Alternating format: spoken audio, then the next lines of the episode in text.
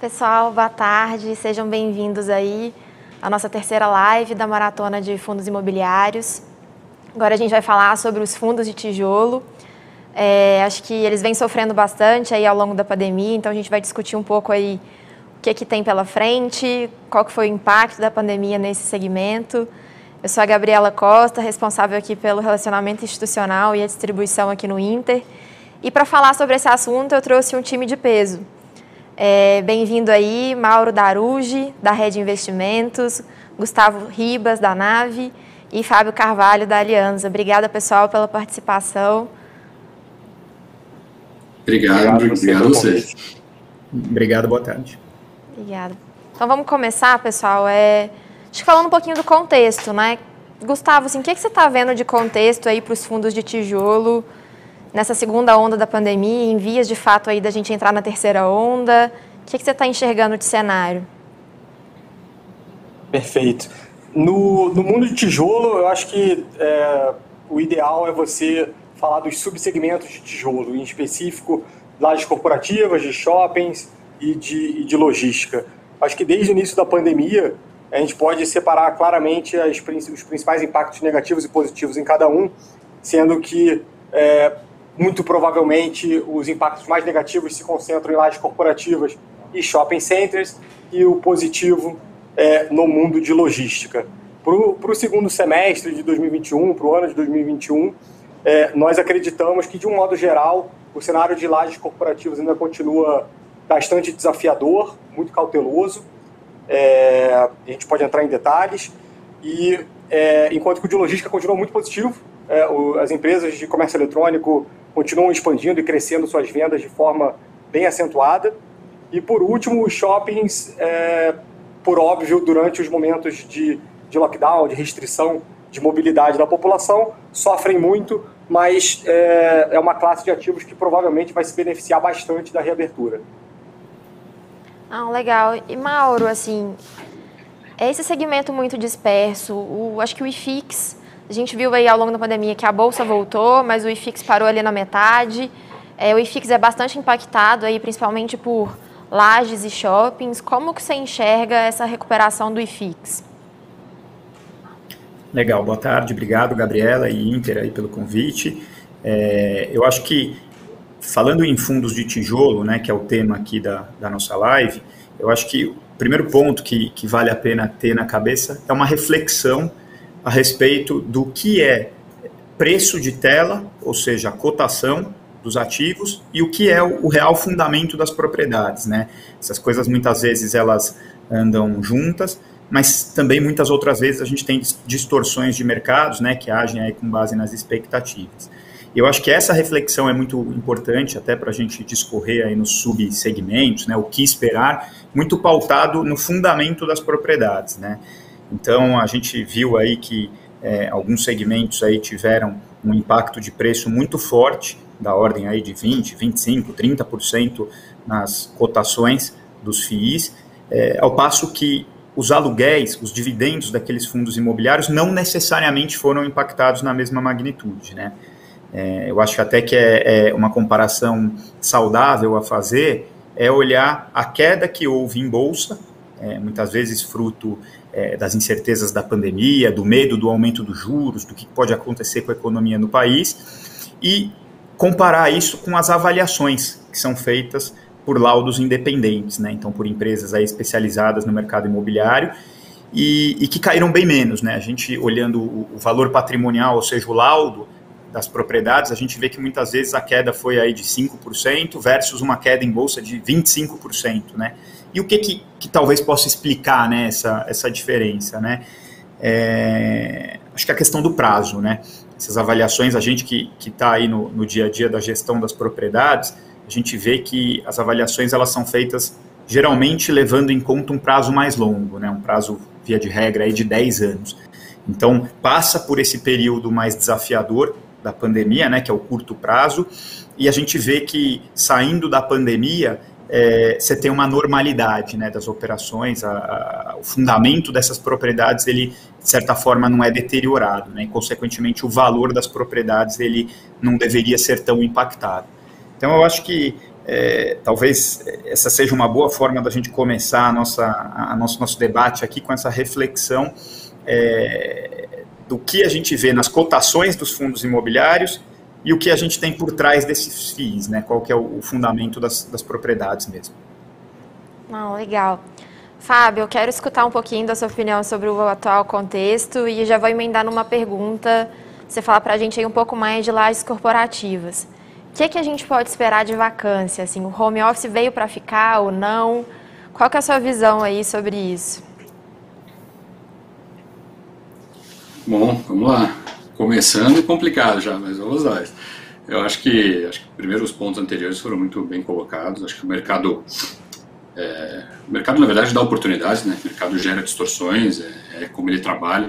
A gente é aqui grande entusiasta e defensor de do que a gente chama de aproveitar os ciclos. Né? O mercado sempre trabalha em ciclos, o mercado imobiliário é muito cíclico, né? quase tudo que a gente pode olhar na economia é cíclico, o mercado imobiliário também, principalmente, e os ciclos no Brasil são muito agudos. Né? E essa crise recente, pelo elemento sanitário dela, acabou causando muitas distorções e muitos, um comportamento muito heterogêneo né, dos ativos imobiliários. Seja os FIIs listados, seja os ativos imobiliários negociados no mercado privado, vamos colocar assim. É, mas, de alguma maneira, esse comportamento heterogêneo pelo elemento sanitário da crise gera muitas oportunidades, né? Gera isso, um pouco do que a gente está vendo. É, você vê transações, por exemplo, de escritórios, né, como já que você mencionou isso, daqui a pouco eu falo mais de home office afim, mas só em termos de preços e oportunidades, você vê transações de, no mundo, vamos dizer assim, mundo real, né, fora da bolsa, é, prédios sendo transacionados a valores em alguma maneira, recordes históricos. Né? Então, assim, prédios estão trocando de mãos a valores é, nos seus mais altos da história, de 20, 20, 20 e tantos, 30 mil reais o metro quadrado de um, de um prédio escritório, de, de ABL escritório. É, e você vê os fundos negociados em bolsa, tem fundo negociando em bolsa a 7 mil, 6 mil, 8 mil. É, e outra, na outra ponta, no mundo real, você também vê os, o, o, valor de reposição desses ativos, que é uma medida imobiliária extremamente importante, crescendo, crescendo de forma significativa, por exaustão de disponibilidade de terreno, por questão de, de CEPAC, enfim, no caso de São Paulo, né, possibilidade de construção, potencial construtivo das áreas, o custo das próprias matérias-primas, que estão passando por uma inflação fortíssima, todo mundo sabe disso.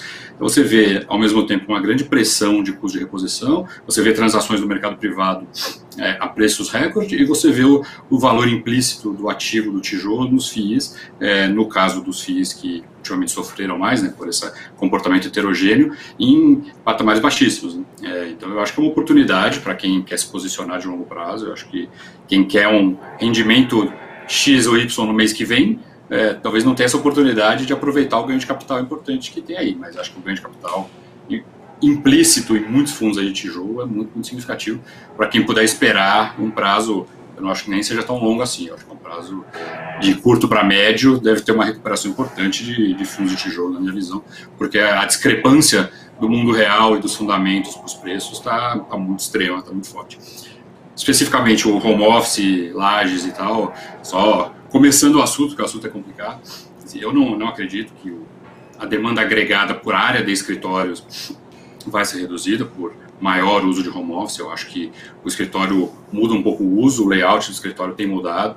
A gente já vê isso, né? Escritórios, por exemplo, antigamente eles tinham muitas salas de reunião de tamanho médio. Agora eu só vejo demanda de escritório que tem salas de reunião maiores do que antigamente, as grandes, e outras bem menores, para pessoas fazerem, por exemplo, o que a gente está fazendo aqui, mais num ambiente de escritório, num ambiente fechado, profissional, e que não seja o salão com todo mundo junto é, a densidade do escritório, ou seja, quantas pessoas por metro quadrado, ou quantos metros quadrados por pessoa você mede e cria o layout do escritório, está mudando, está vindo muita diretriz, por exemplo, multinacionais liderando isso, mudando o layout dos escritórios.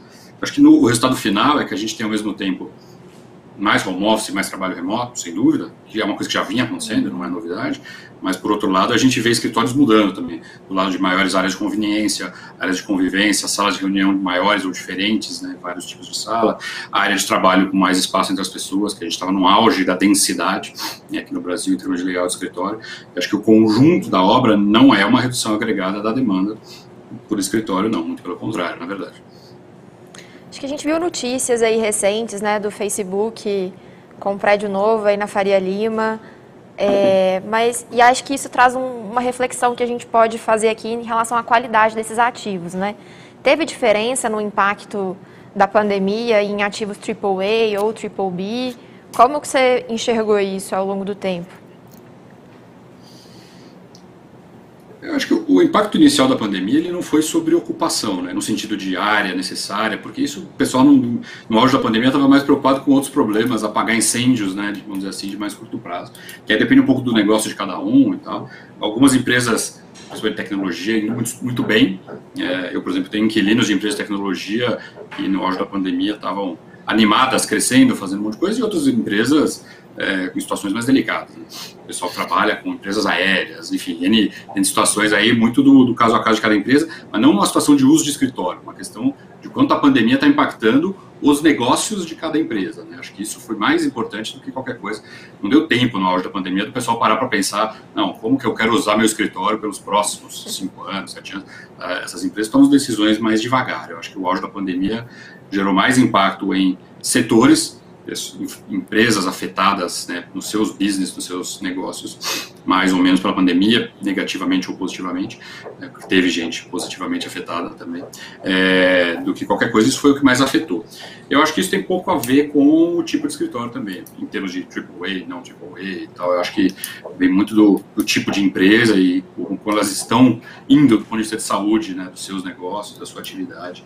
É, eu não vejo muita diferenciação neste curto prazo em relação a isso, é, em relação ao tipo de escritório. Eu acho que a maior diferenciação foi o setor de atividade das empresas. Assim. A gente teve demanda extra de certos setores e outros setores sofrendo bastante. Acho que isso foi a maior diferenciação uma diferenciação e não um tipo do escritório, pelo menos neste curto prazo, vamos dizer assim, nesse auge da pandemia, no susto, vamos dizer assim, inicial e nessa crise decorrente do, da fase mais aguda da pandemia, vamos dizer assim.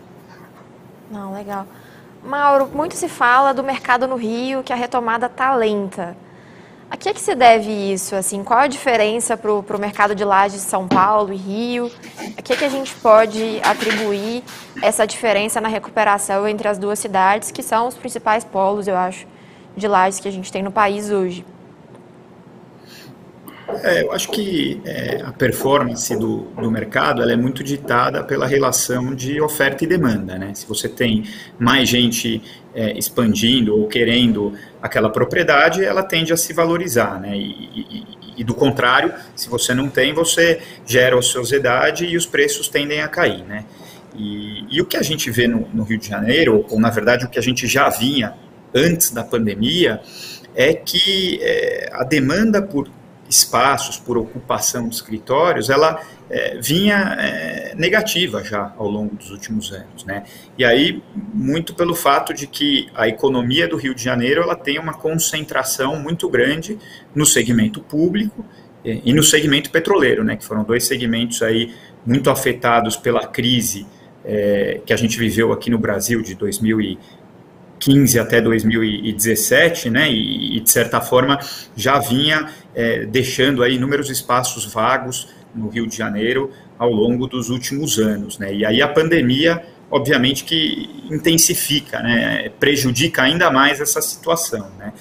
Então, é, eu acho que a questão da localização, é, ela vale para o Rio de Janeiro, vale também para algumas regiões mais afastadas aqui em São Paulo, né? Então, é, a gente vê uma situação muito distinta do que você tem é, aqui, por exemplo, no Itaim, na Faria Lima, na Berrine, na Chucre Zaidan, regiões aí que estão recebendo é, é, negociações aí com grandes inquilinos, grandes ocupações, se você for comparar com regiões não centrais, é, a gente viu aí até no mercado listado né, de, de FIIs, é, algumas empresas que deixaram recentemente Alphaville, né, e, enfim, alguns outros mercados. Então, é, acredito que, é, de certa forma, a localização faz uma diferença muito grande, e quando a gente diz o, o fundamento, né, que, que foi a provocação inicial que, que eu fiz, é, aí eu, eu, eu, eu, vou discordar e concordar do Fábio. Né?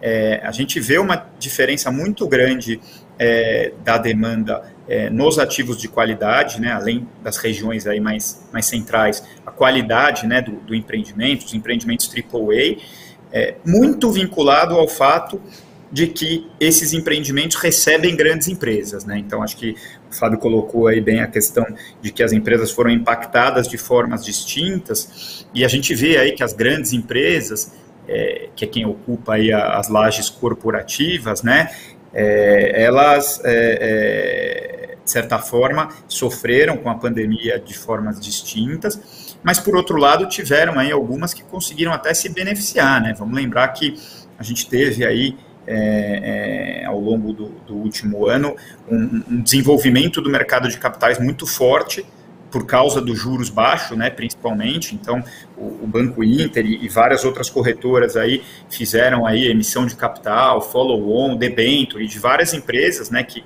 tiveram condição aí de se capitalizar, reduzir seu endividamento, melhorar sua estrutura de capital. É, e, e, de certa forma, o que a gente vê é que nas grandes propriedades, nas propriedades é, premiums aí, que são alugadas por grandes empresas, é, principalmente nas regiões mais demandadas, né, que é onde a gente bate bastante, aí o foco na qualidade da localização e da propriedade, a gente vê que os níveis de ocupação continuam muito altos, então o, aquele momento favorável do ciclo é, não, não, não mudou, né? Você continua aí com 80%, 90%, 100% de ocupação, é, e em alguns casos até é, repassando aí valores de inflação, subindo o aluguel, é, que é algo aí até inesperado para um momento de pandemia, mas a gente tem visto sim, né? E aí quando compara com, com regiões mais periféricas, a gente vê que é, nas regiões mais periféricas, o, os proprietários estão tendo que, que, que, ser muito mais concessivos aí para segurar o inquilino a qualquer preço. É, se, eu, se, eu, puder adicionar aqui um pouco, Gabi, da nossa visão também sobre lajes, é, tende a ser bem em linha com o que o Mauro acabou de, de, de falar. É, nós acreditamos que tem algumas regiões de São Paulo, como ele bem colocou, por exemplo, Chucre Zaidan, é, é uma região que vinha com uma vacância, é, vinha com uma vacância é, é, caindo né, no, em 2018, 2019, início de 2020, e hoje em dia já está quase que no mesmo nível de vacância da recessão, de uma das recessões mais severas da economia brasileira em 2015 e 2016. É, isso, como o Mauro também bem colocou, afeta o preço. É, o, o, preço de aluguel ele é uma composição de oferta e demanda. É, existe uma demanda que, que, que, que, que diminuiu muito, né, e, e, mais oferta no mercado, fazendo com que a dinâmica de preços em algumas regiões específicas tenha uma dinâmica mais negativa do que outras regiões, como por exemplo na região mais central da Faria Lima. É, dito isso, é, nós, nós, somos um pouco mais cautelosos, assim, como é, com, com, visão de lajes corporativas, nas regiões mais adensadas e mais é, valorizadas de São Paulo, existe um conforto maior, é, mas quando você olha o nível de preços de aluguel praticado, é, e a gente tem uma base de dados muito forte aqui dentro da nave, nós é, temos os mais de 300 fundos que têm, que têm dados na CVM de forma consolidada, a gente vê uma estabilidade de preço nos últimos 12 meses. O que isso quer dizer? Um IGPM rodando acima de 20%, ou IPCA de 5%, 6%, que é o que vem rodando nos últimos meses, o acumulado é, de, de 12 meses, é, existe sim uma queda real já em aluguel é, de lajes corporativas. Gustavo, aproveitando um pouquinho que você falou aí de GPM e IPCA, é, acho que a gente vê isso muito nos fundos de logística, esse GPM maluco aí de quase 30%. Como que vocês estão vendo é, esse repasse? Assim, as empresas estão conseguindo repassar 100% do IGPM? A gente tá, tende a ter uma troca aí do IGPM pelo IPCA por ser mais estável. Como vocês estão vendo aí esse cenário de GPM tão descolado? Perfeito. É, o GPM, é, bem, o que a gente tem visto no dia a dia dos fundos imobiliários é que aquelas empresas que, aqueles ativos que estão conseguindo, entre aspas, repassar o IGPM, é que na prática elas estavam com preços defasados. É, quando você olha é, o, alguns fundos imobiliários, alguns fundos de logística ou de lajes que tinham o GPM no contrato, e falam que estão repassando é porque aquele preço estava muito defasado. Na prática, se o preço já estivesse, entre aspas, a preço de mercado há um ano atrás, é, o que nós vimos foi muita renegociação e uma, e um, e uma, uma estabilização no patamar do IPCA e até trocas é, de índices pro, do, do IGPM para o IPCA, que eu acho que faz mais sentido, de fato, para a classe imobiliária. Então, acho que você está coberta de razão existe sim essa tendência de troca de indexadores nos contratos de aluguel. Hum, bom. Fábio, quando a gente está falando aí de logística, né? É, a gente, acho que o segmento foi o queridinho aí na pandemia, o mais resiliente, vem pagando bons dividend yields para os cotistas. É, a gente pode falar que houve uma acho que baixa regra aí, baixamos a régua aí para entrada de, de, fundos de logística, tivemos uma piora na qualidade dos fundos. É, como que você enxergou isso aí por ser o, o queridinho aí durante a pandemia, que sofreu menos impacto? O que, que a gente teve de novidade aí em logística nesse ano? O que, que a gente pode esperar daqui para frente? Eu acho que é, bem na linha que você colocou, né? Virou, virou queridinho. Né? O mercado está sempre elegendo, né? Queridinhos da época, né? Da moda e isso se altera e de novo vai na linha um pouco do que eu comentei, né? É importante olhar os ciclos e é, gerar valor aproveitando os ciclos de maneira contrária, né? E não só surfando onda de ciclo. Eu acho que logística virou, virou queridinho. É um negócio que a gente particularmente conhece bastante, faz bastante, sempre, né? E sempre teve muita animação, é, muito entusiasmo pelo, pelo tipo de ativo, porque a gente entende que o parque de logística brasileiro é muito antigo, muito mal construído, né, vem de uma época de especificações técnicas muito pobres e muito mal planejado, e começou a ter players profissionais e realmente focados é, muito recentemente, então tem uma troca de parque muito importante para ser feita. Então, a gente é, é, é, um grande entusiasta de logística. Por outro lado, isso é um ponto que eu acho que é importante, é, eu acho que disciplina de preço em logística é mais importante do que em outros ativos. Eu acho que logística é um tipo de ativo mais fácil de replicar, mais fácil de fazer, mais rápido de fazer. É, então, dificilmente a gente consegue imaginar o preço de logística é, disparando, o, pre o preço do, de locação. Tá?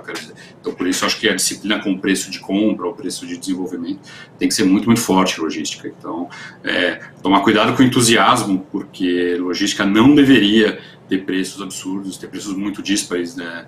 É, a gente não deveria ter, como você vê em escritório, como você pode ver em shopping, uma receita de locação é, muito diferente entre os ativos. Então, é, o mercado vai para ativos de mais qualidade, o parque tem que ser trocado, o parque brasileiro era antigo, de qualidade ruim, é, então tem muita troca, tem muita demanda por ativo novo, ativo novo de boa qualidade vai ainda, acho que vários anos de muita demanda, é, mas tem que tomar muito cuidado e ter muita disciplina com o preço. Não faz sentido pagar preços enormes para logística só porque está aquecido, só porque todos estão animados, porque a forma de fazer novos ativos, o nível de preço é, dos novos ativos e dos ativos mais AAA e menos AAA é muito parecido. Então, acho que logística, sei lá, o recado, se eu puder deixar algum, é muito cuidado com a disciplina em relação aos preços de construção ou de aquisição de ativo pronto, porque você não deve esperar em logística aluguéis tão heterogêneos e tão díspares entre localizações e qualidades como você enxerga é, em outros tipos de tijolo, né, em outros tipos de ativos como prédios e, e shoppings.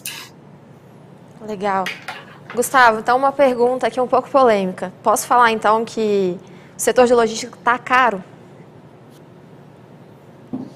É, então, eu acho que eu vou um pouco na linha do, do Fábio, é, no sentido de que é, existem, ex, existem disparidades, distorções de mercado. É, o, eu, eu, acho que o, o, investidor médio de fundos imobiliários é um investidor extremamente focado no dividendo, ou seja, no, no, no aluguel daquele, daquele ativo e menos na qualidade. Então, você vê diversos é, fundos imobiliários, como por exemplo o LGCP11, do próprio Banco Inter, que é, são galpões de altíssima qualidade, com um time comercial provavelmente do, dos mais competentes do Brasil, é, com um nível de, de valuation, né, com nível de preço, é, é, em linha com outros galpões logísticos com uma qualidade muito inferior é, e, e, tanto de distância quanto da própria, do próprio ativo. É, dito isso, eu acho que sim, na média eu diria que não, não está caro, eu não vejo nenhum fundo de tijolo como sendo caro hoje em dia. Na verdade, é, praticamente nenhum fundo imobiliário, aí, depois dessa queda é, de quase todos, de forma geral, caros. É, mas, de fato, você vê distorções. Você vê ativos muito bons no mesmo preço de ativos de qualidade inferior. Então, é, eu sugeriria até às pessoas que querem investir em galpões logísticos que procurem saber a qualidade dos ativos, a proximidade com o centro consumidor, o nível de vacância histórico, como tem evoluído, porque é, existem é, é, ativos de, de, qualidade totalmente díspares no mesmo nível de preço. Legal. Mauro, é, quando a gente está falando aí diferença de qualidade de ativo, né? A gente viu muito a questão do last mile, a gente vem ouvindo muito falar disso. Que os galpões sempre foram muito concentrados ali no, no eixo Rio-São Paulo. É, e agora a gente está vendo galpões em Goiânia, Nordeste, um pouco mais para o sul ali também, trazendo aí galpões de qualidade, muito no conceito de last mile, de levar o produto ao consumidor o mais rápido possível, né? É, como que você está enxergando essa saída aí do eixo Rio-São Paulo? Acho que eles nunca vão deixar de ser acho que mainstream, né? Mas como que você está enxergando isso é, em relação, inclusive, à qualidade dos ativos? Olha, sem dúvida que é, é, ela exige que, que você tenha aí galpões de qualidade próxima dos, dos grandes centros urbanos, né? principalmente nesse momento aí em que é, muito se discute a respeito de eficiências na distribuição, é, e como o Fábio colocou, galpão talvez tenha sido das classes imobiliárias aquela que menos recebeu investimentos ao longo dos últimos anos. Né? Na verdade, de forma geral, a gente tem um estoque deficitário é, de empreendimentos de qualidade como um todo. É, a gente tem aí uma deficiência na economia brasileira de infraestrutura e acho que no mercado imobiliário isso não é distinto. E para galpão isso fica ainda mais latente, né? O segmento talvez aí mais carente de investimentos, é, olhando numa perspectiva de longo prazo.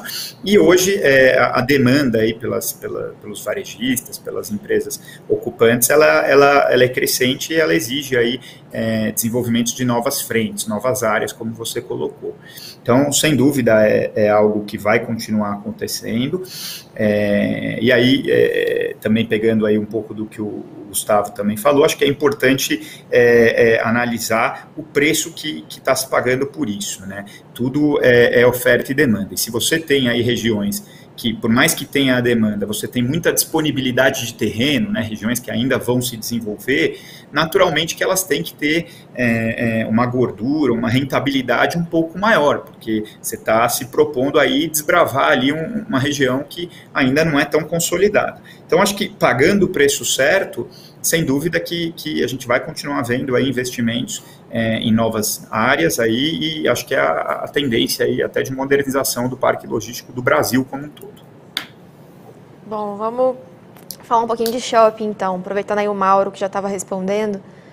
Mauro, e aí a terceira onda? Como que estão os shoppings? A gente vai entrar nessa terceira onda, não vai? Vai restringir mais ainda a circulação? Como que você está vendo isso nas principais capitais? E qual que é o impacto disso para o preço do papel mesmo?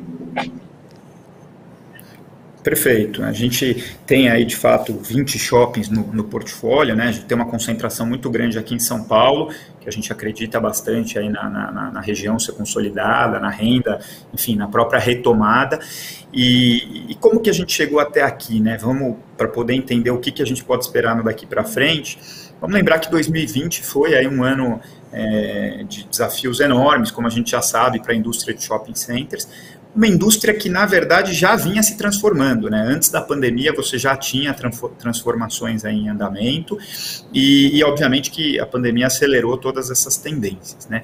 Então, foi um ano de muito trabalho, aí dos empreendedores, os donos dos shoppings, os administradores, né, um esforço em conjunto com os, os lojistas, é, várias é, iniciativas foram implementadas, né? Então, shoppings aí que desenvolveram hubs de distribuição, né? Então, é, é com pontos de drive-thru, de entregas, de retiradas, a própria remodelação do mix desses empreendimentos, né? Então, aquele lojista é, é, mais tradicional muitas vezes perdeu um pouco de, de, espaço, mas por outro lado você ganhou aí operações mais focadas em serviços, né? Em experiências de um modo geral.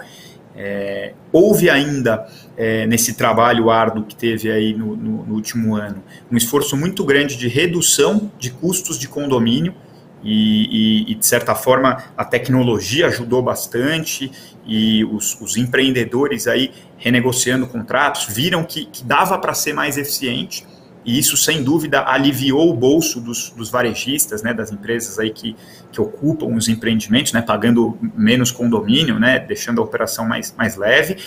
É, isso tudo de certa forma, foi aí é, é, eficiente no sentido de, de, de segurar a vacância. Né? Então, óbvio que você teve um aumento de vacância, mas foi um aumento pontual. É, o segmento de shopping trabalhava aí com algo é, próximo de 5% de vacância é, há dois anos atrás, e na média hoje, se pegar os dados da Abrace, deve estar próximo de 7%, 8% de vacância. Então, uma vacância que aumentou de forma controlada. E acho que isso é muito importante para o momento da retomada, né? o momento em que é, você tiver a normalização das operações, que você possa ter ali os lojistas, é, é, as operações em andamento e, e, poder recuperar isso na forma de vendas. Né? Bom, falando do hoje, hoje a gente está é, aí com os shoppings abertos, é, a gente teve é, é, nos meses aí de janeiro, fevereiro e março uma dificuldade muito grande, mas desde abril é, é, os controles sanitários aí deram resultado. Hoje você tem aí praticamente todos os shoppings do Brasil abertos, óbvio que com muitas restrições. Então você tem aí horários e, e principalmente ocupação limitada. É, e de certa forma, olhando para o hoje, é, a gente vê até uma notícia positiva, porque é, é, mesmo com uma ocupação limitada, é, você tem um público talvez mais qualificado dentro dos shoppings hoje, né? Então, o ticket médio de venda, ele tem crescido, né? Você tem menos gente que, que vai passear e mais gente que vai comprar dentro dos shoppings nesse momento pandêmico, né? Então, de certa forma, é, aumentou aí a, o ticket médio. É, e o que a gente vê e aí acho que é, é, é, é muito interessante olhar para os países desenvolvidos, né, é, é, que a vacinação realmente vai ser o grande driver aí para normalizar e para retomar as vendas das propriedades. Né? A gente viu no final do ano passado é, que, que, antes dessa nova onda, né, que as propriedades estavam retomando vendas, né, algumas delas até patamares parecidos com o que era o pré-pandemia. Então, acho que essa é a boa notícia. Boas operações vão continuar existindo. Difícil imaginar que um shopping Vila Lobos, um shopping bem localizado numa grande cidade, vai deixar de existir. Muito pelo contrário, ele vai se adaptar, mas ele vai continuar é, é sendo ali um, um, grande centro de transações no dia a dia da, da população. E o que a gente vê é que realmente, é, é, é para acabar esse abre e fecha, é, é a vacinação. E, e, aí a vacinação ela tem um efeito direto no dia a dia das operações e nos níveis de preço dos ativos, dos empreendimentos. Né? A gente fez um levantamento, se você olhar o, os REITs, que são os fundos imobiliários americanos, do segmento de varejo, eles tiveram aí ao longo dos últimos três trimestres, é, ou melhor, dois trimestres, né? Então, final, final do ano passado, o, o, começo desse e até agora o meio aqui do, do segundo trimestre, que é onde a gente está, tiveram uma recuperação de preços da ordem de 40%. Enquanto que os fundos de shopping aqui ficaram de lado voltaram até, perderam preço, né, como, como o, o, Gustavo Ribas falou, né, os fundos praticamente todos aí perderam valor. Então, é, é, é óbvio que o investidor um pouco mais reticente vai perguntar, pô, mas não vai acontecer no Brasil a mesma coisa que, não, que aconteceu nos Estados Unidos. E, de fato, não acho que vai acontecer na mesma intensidade.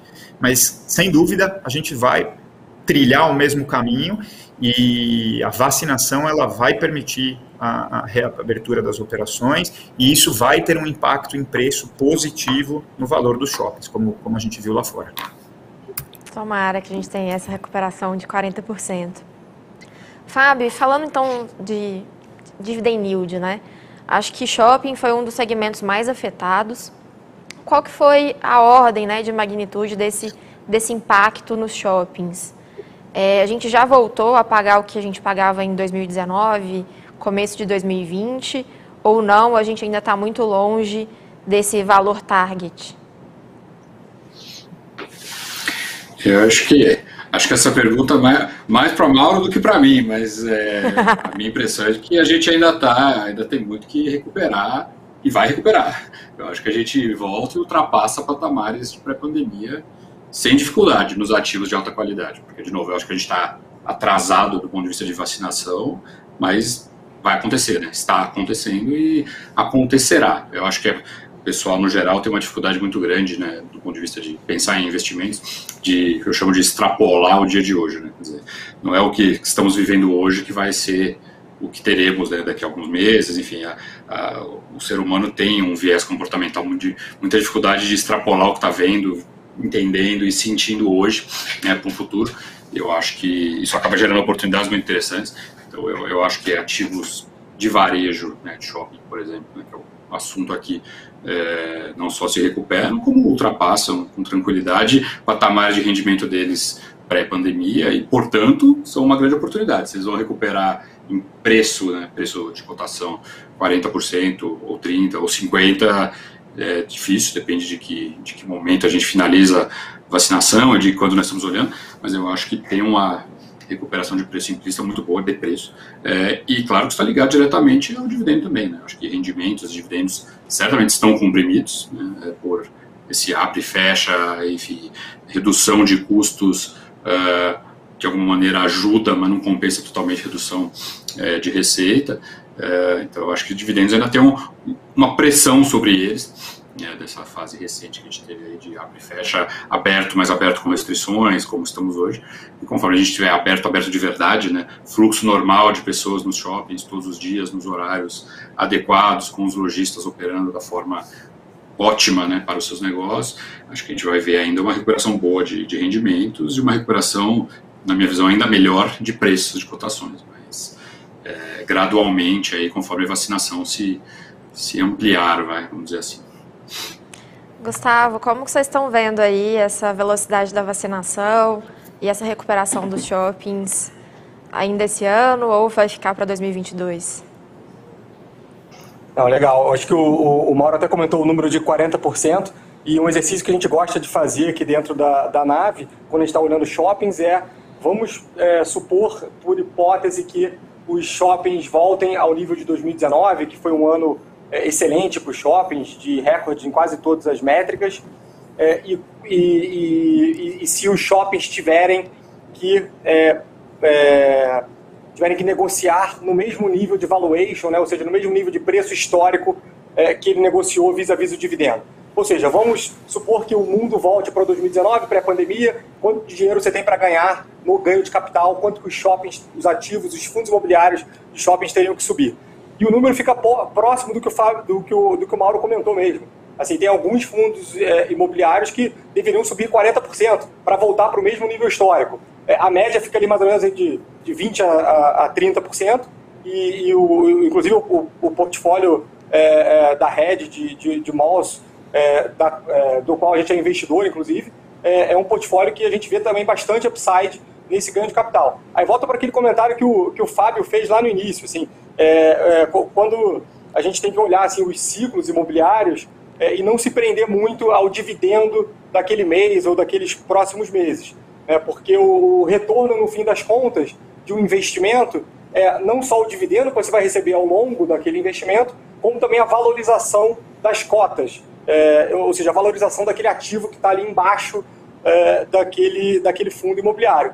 E, e olhando é, esse, essa composição né, de retorno do dividendo e do ganho de capital, é, a gente acredita que tem bastante upside é, para os shoppings é, para o fim do ano muito provavelmente o, o, fim desse ano, de 2021, é, é, é, onde a gente vai ver uma, uma, uma melhoria expressiva é, de, de dividendos, de vendas e de fluxo nos, nos shoppings.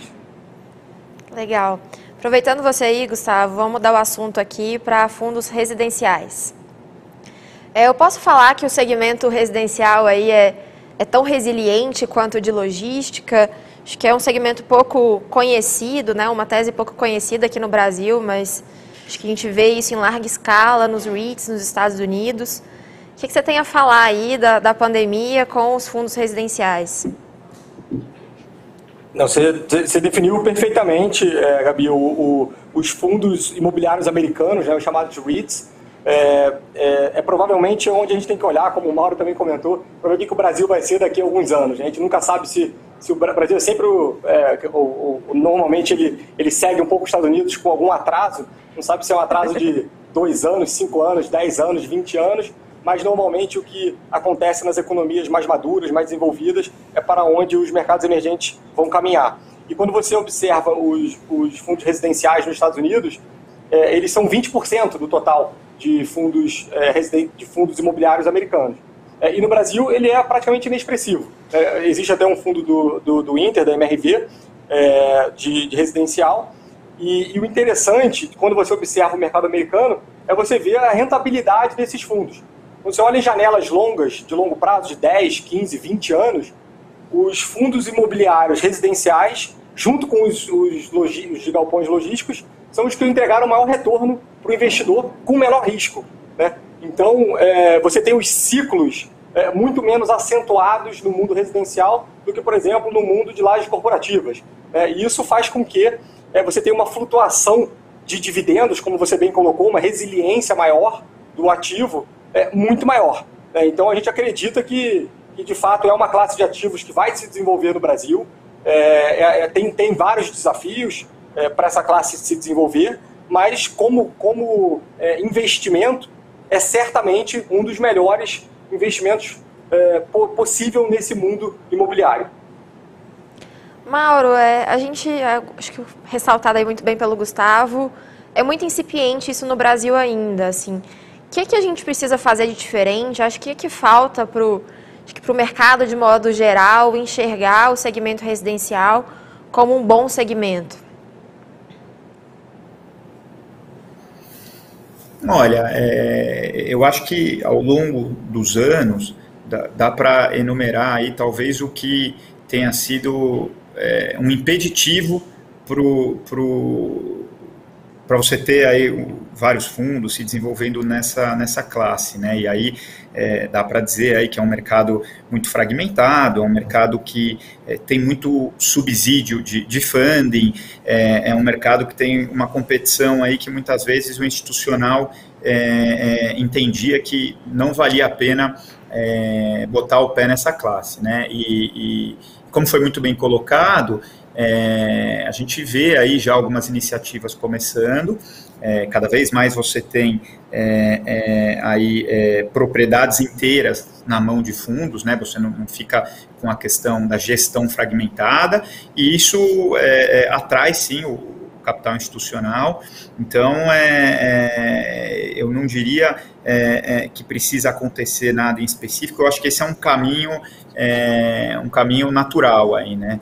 A gente falou lá do, dos REITs, né, e, e, o Ribas aí é, é, endossou também, é, a gente não precisa criar nada de novo, né, aqui, mas a gente vai seguindo aí o caminho dos, dos mercados mais avançados, né, e aqui pelo déficit habitacional que a gente tem, ah, o, o, campo de oportunidades aí é muito grande e acho que os institucionais começam a, a tentar para esse mercado aí pouco a pouco.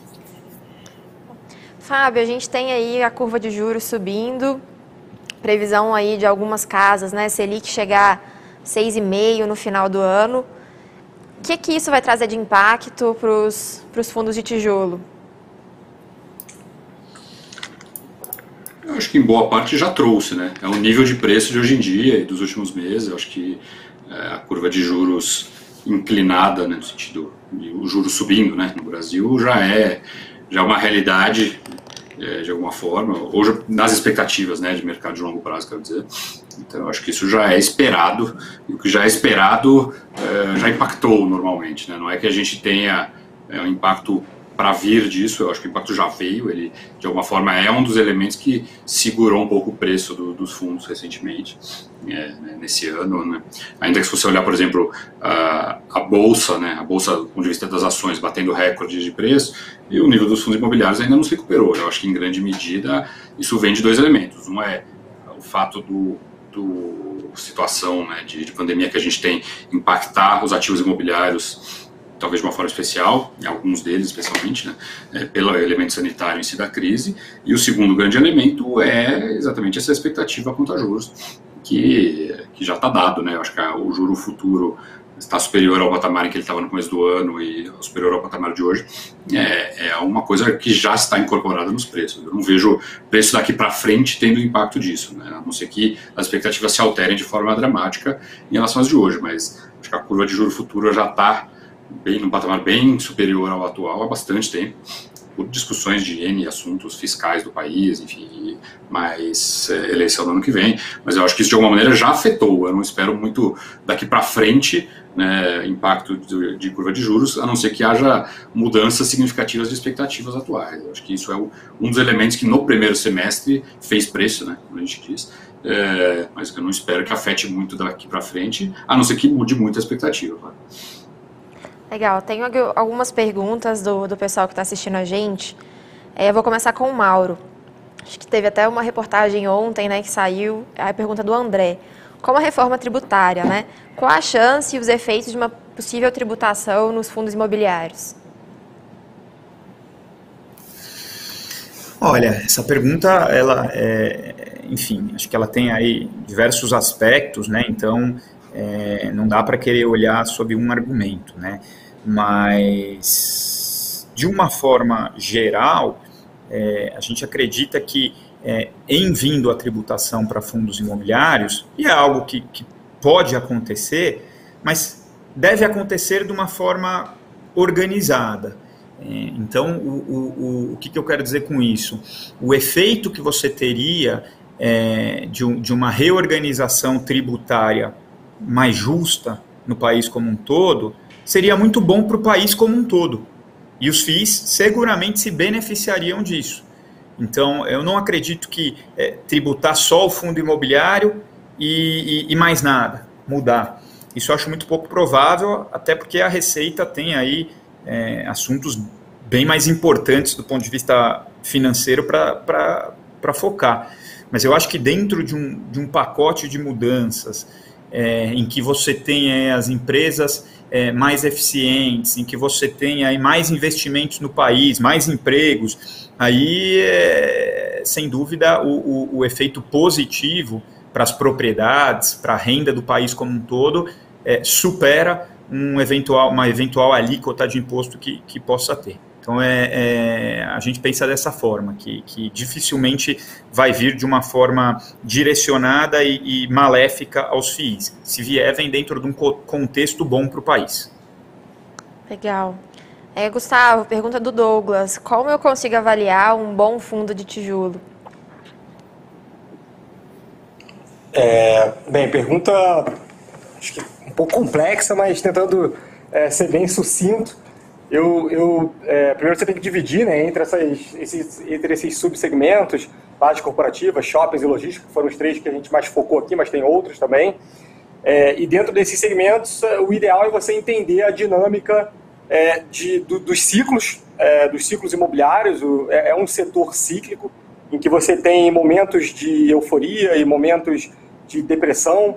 Então você tem que entender, tentar entender mais ou menos onde você está dentro do ciclo imobiliário e para onde é, que, aquele, que aqueles ativos estão indo.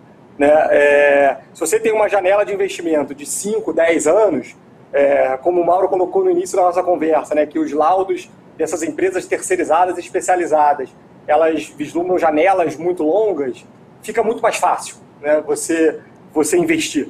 É, e, e, mas quando você tem janelas de investimentos de curto prazo, você provavelmente tem que fazer análises mais profundas é, do curto prazo, para onde está indo a dinâmica de aluguel daquele segmento e uma análise de oferta e demanda, porque no final das contas é o que, o que define o preço do aluguel e o preço dos ativos de um modo geral. Bom, acho que pegando um gancho aí na, na resposta do Gustavo, é, Fábio, quando você tem aí muita concentração de ativos, né? Você tem fundos monoativos, ou a pergunta aqui do Danilo, né? O que, que você acha de ter essa concentração de ativos, um fundo monoativo ou ativos concentrados na mesma cidade?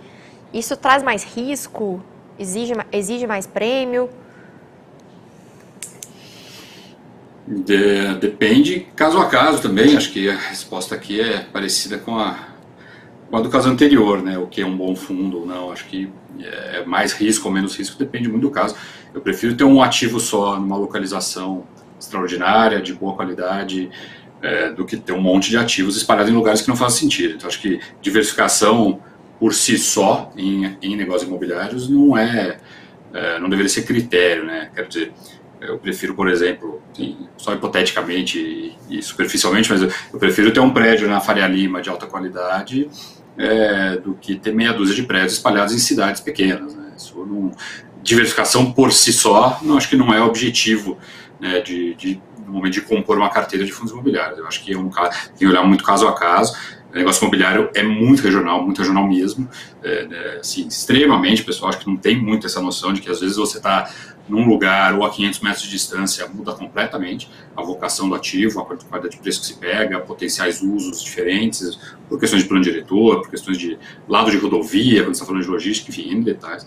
O negócio imobiliário é muito regional, muito específico de ativo a ativo, é, e no limite, diferente talvez de outros tipos de ativos, ações e tal, é, eu tomaria muito cuidado com diversificação por diversificação. Eu prefiro ativos de alta qualidade, de localização que fazem muito sentido, uma localização que se adequa muito bem ao uso que está se dando, e especialmente com um bom preço, é, do que diversificação por diversificação. Acho que é, tomar muito cuidado. Ativo imobiliário é algo muito específico, muito regional, é, e eu prefiro qualidade e localizações mais óbvias e que fazem mais sentido do que diversificação por diversificação. É, Mauro, para você essa, né? Pergunta do Tainan.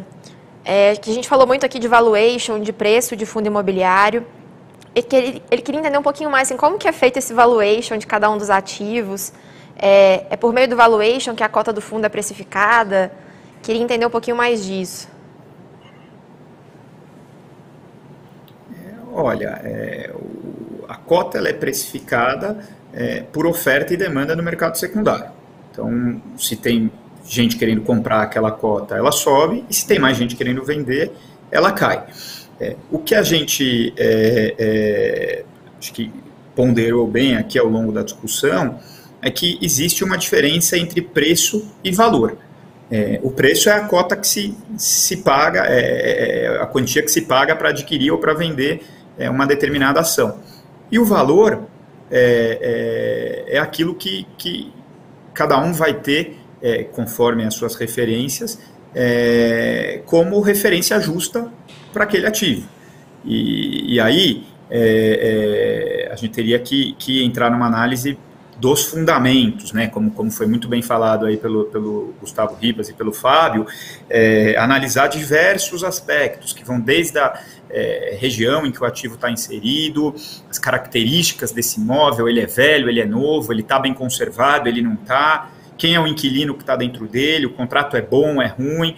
Muitas vezes, o preço reflete é, essas características, mas muitas outras vezes não. É, a gente, é, é enfim, viu aí que é, o mercado ele, ele, ele acaba sendo mais imediatista e ele acaba muitas vezes olhando mais para o dividendo do que para o que seria o valor justo das, das propriedades. Então, é, eu acho que a grande reflexão é o que é preço e o que é valor. O preço está dado, está na tela. O valor vai depender da, das referências e da avaliação de cada um. Pergunta aqui do Leonardo, acho que, Leonardo, eu mesma vou te responder, que é como que você pode obter essas informações, né? Acho que todo fundo, todos os listados em bolsa, tem o um relatório gerencial, é, então, acho que é só pesquisar pelo tickerzinho do, do seu fundo. Estou aqui com a camiseta do IFE 11, por exemplo. No relatório gerencial, você vai encontrar quais são os locatários, é, qual, como que é aquele ativo, você vai encontrar fotos daquele ativo, localização. Acho que por esses relatórios e pelo RI de cada um dos fundos, se você tiver mais dúvidas, é, acho que estão todos aqui. Acho que Gustavo, Fábio e, e o Mauro podem responder também. Está todo mundo aqui à disposição para esclarecer qualquer dúvida sobre os fundos e falar muito mais da qualidade dos ativos de cada um dos seus fundos. Certo? E acho que para encerrar, gente, a última pergunta aqui do Bernardo, né? Acho que queria ouvir um pouquinho de cada um. Acho que a pergunta dele consolida muito o que a gente quis falar aqui, né? Que é qual o impacto da pandemia nos fundos de tijolo? Que, que a gente teve de impacto e vou acrescentar um pouquinho, Bernardo, aqui na sua pergunta, o que, que a gente pode esperar? A gente pode ser otimista daqui para frente ou, ou não?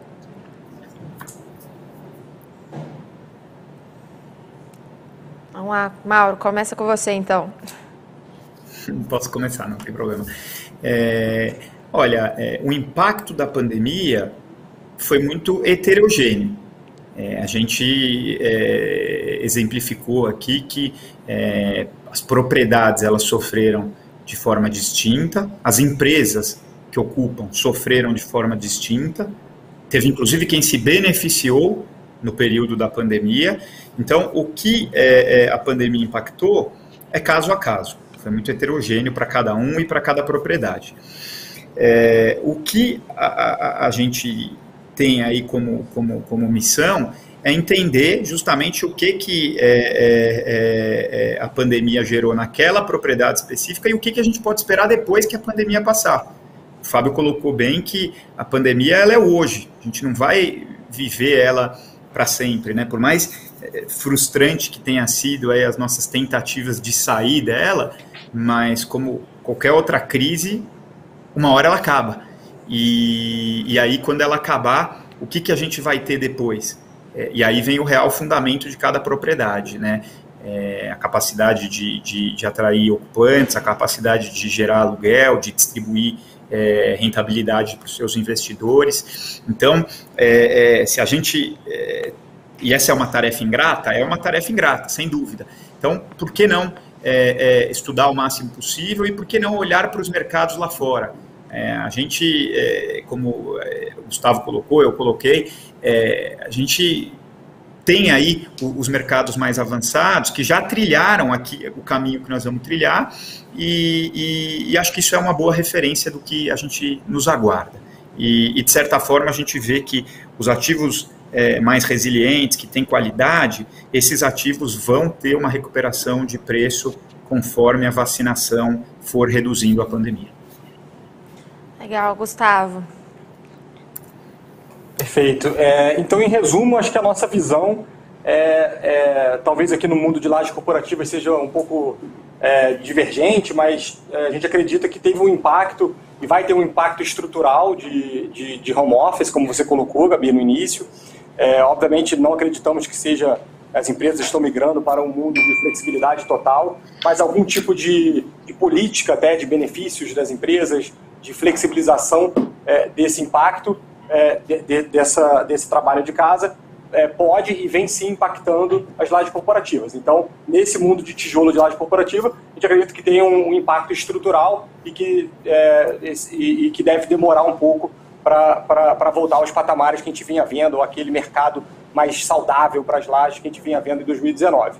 É, no mundo de malls, de, de shoppings, é, nós somos é, bastante otimistas com a reabertura. É, obviamente, aquelas vendas são vendas perdidas, né? as vendas de lockdown, de restrição de mobilidade, né? porque a pessoa ia ao cinema uma vez por mês e quando reabrir ela vai 12 vezes seguidas, então não tem um, uma demanda ali represada. Pelo contrário, tem até um vento contra, entre aspas, do e-commerce de um modo geral, né? sendo mais parte da vida das pessoas. Entretanto, os shoppings no Brasil, como o Mauro bem colocou, são, são shoppings dominantes, são shoppings é, que são programas de família, seguros, é, muito serviço, então é diferente do mercado americano. Então a gente acredita que os shoppings vai, vão ter uma recuperação é, bem saudável. E o, e, o, e o, segmento de logística é, acelerou, né, é, é, ganhou uma, uma, um vento favorável muito forte durante a pandemia. A gente acredita que isso vai continuar de forma estrutural, como o Mauro falou, existe um déficit de galpões de qualidade e que a, que a Log 3, que a, que a, que a Log comercial é, propriedade comercial, inclusive, ataca isso já há muitos anos. É, então, esse é, um, esse, é um, esse é um segmento que a gente também é, gosta bastante. Bom, e Fábio? Qual a sua visão?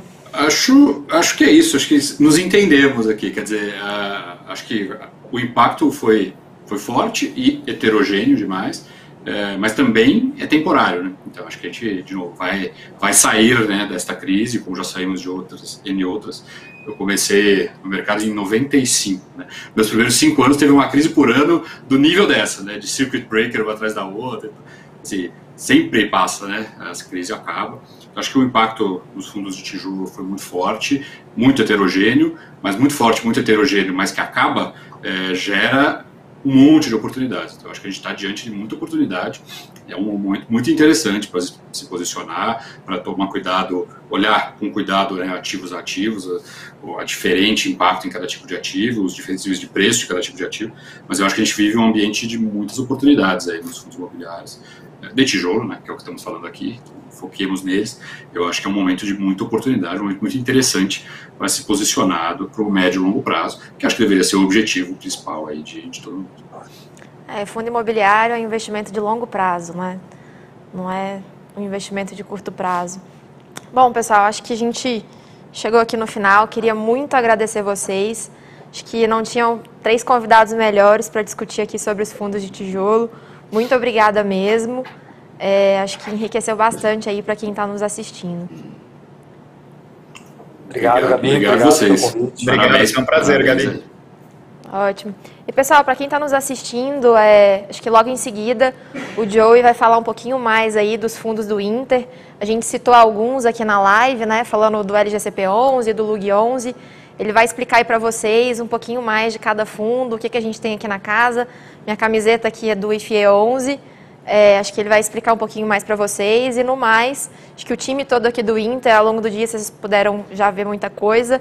A gente está à disposição para mais dúvidas, todas as nossas redes sociais.